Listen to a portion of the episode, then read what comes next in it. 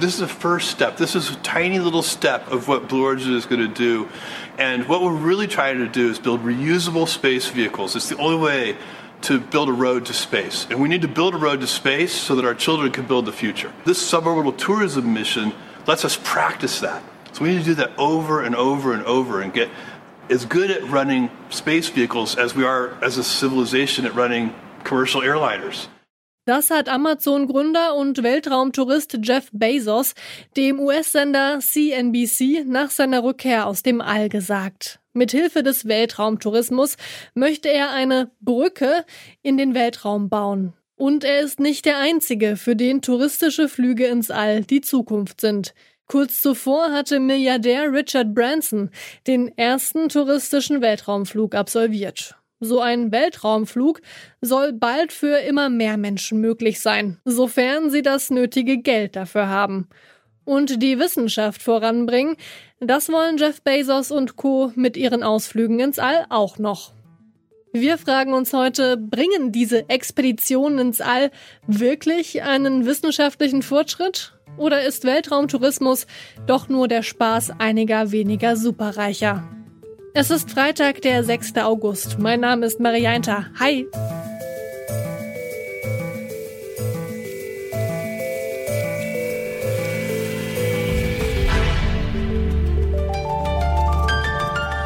Zurück zum Thema.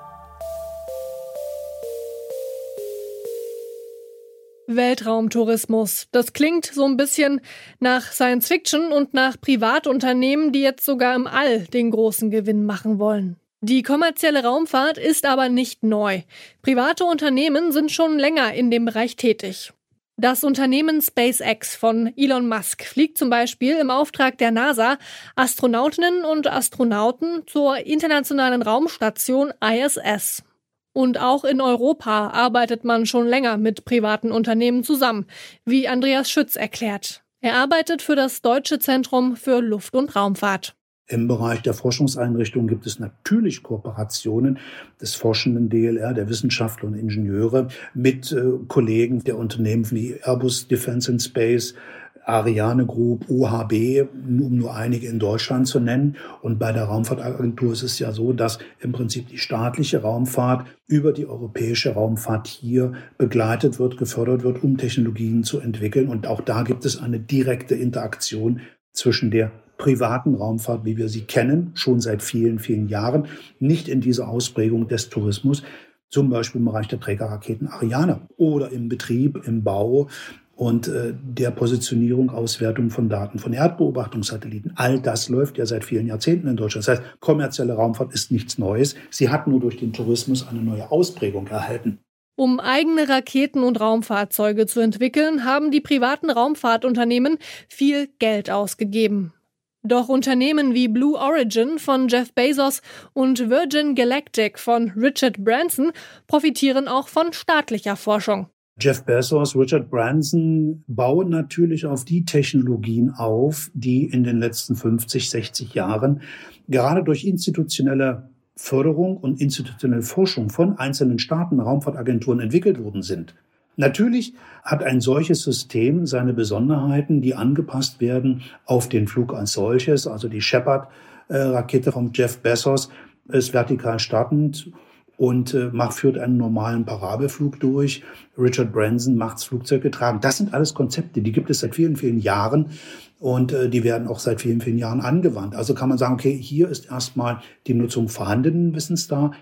Die Grundlagenforschung, auf die private Raumfahrtunternehmen zurückgreifen, wird noch immer an staatlichen Instituten durchgeführt. In Zukunft könnte es auch mal umgekehrt sein.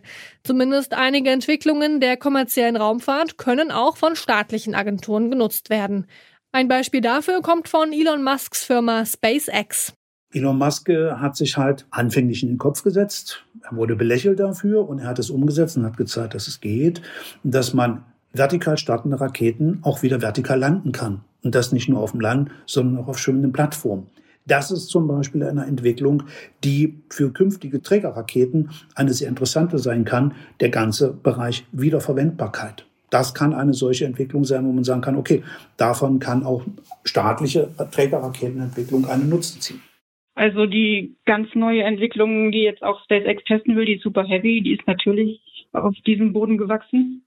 Die soll eine doppelt so große Schubkraft haben wie die Saturn V, mit der die NASA zum Mond geflogen ist und man hofft, oder SpaceX, sage ich mal, hofft, dass man damit auch irgendwann zum Mars fliegen kann. Das eben, das war Felicitas Mokler.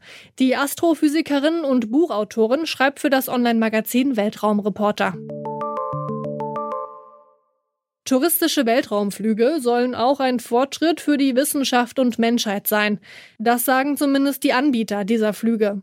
Doch bringt der Weltraumtourismus wirklich neue Erkenntnisse? Das kann ich mir nicht sehr vorstellen, weil es wird im Moment schon so viel gemacht, sowohl in, bei Parabelflügen in, oder auch auf der internationalen Raumstation. Da ist die Wissenschaft ja vollkommen im Vordergrund. Und ich kann mir nicht vorstellen, dass bei weltraumtouristischen Flügen noch irgendwelche neuen Erkenntnisse jetzt da rauskommen wollen. Also das, was Sie gesagt hatten am Anfang, was ich, ich glaube, Jeff Bezos war das, was er sich da so vorgestellt hat oder in den Vordergrund gestellt hat, das halte ich für sehr fadenscheinig, dieses Argument. Beim Weltraumtourismus werden jetzt zu viele Ressourcen eingesetzt, damit einige für kurze Zeit im All sein können. Man könnte doch zum Beispiel ja eine Starterlaubnis davon abhängig machen, dass auch wissenschaftliche Daten auf solchen Flügen erhoben werden. Gibt es solche Ideen, wie die Forschung vom Weltraumtourismus besser profitieren könnte? Also das ist mir nicht bekannt.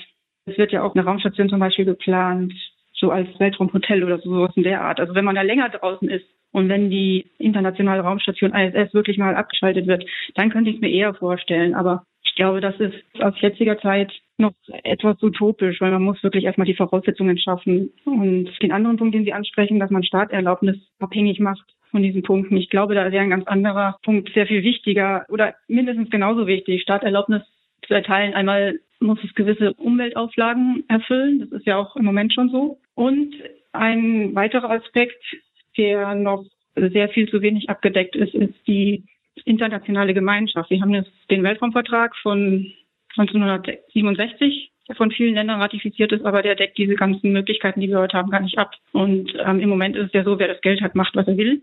Und ich denke, das wird in der internationalen Gemeinschaft nicht mehr allzu lange funktionieren. Sehen Sie denn jetzt gerade, ja, ganz äh, gerade herausgefragt, einen Sinn im Weltraumtourismus? Also ich glaube, dass es diese Perspektive des Weltraumtourismus hat für manche Menschen vielleicht im Moment tatsächlich einen Reiz, weil wir sehen einerseits, dass es nicht mehr ganz so bequem ist auf der Erde und manche Leute vielleicht flüchten müssen, so Eskapismus oder sowas.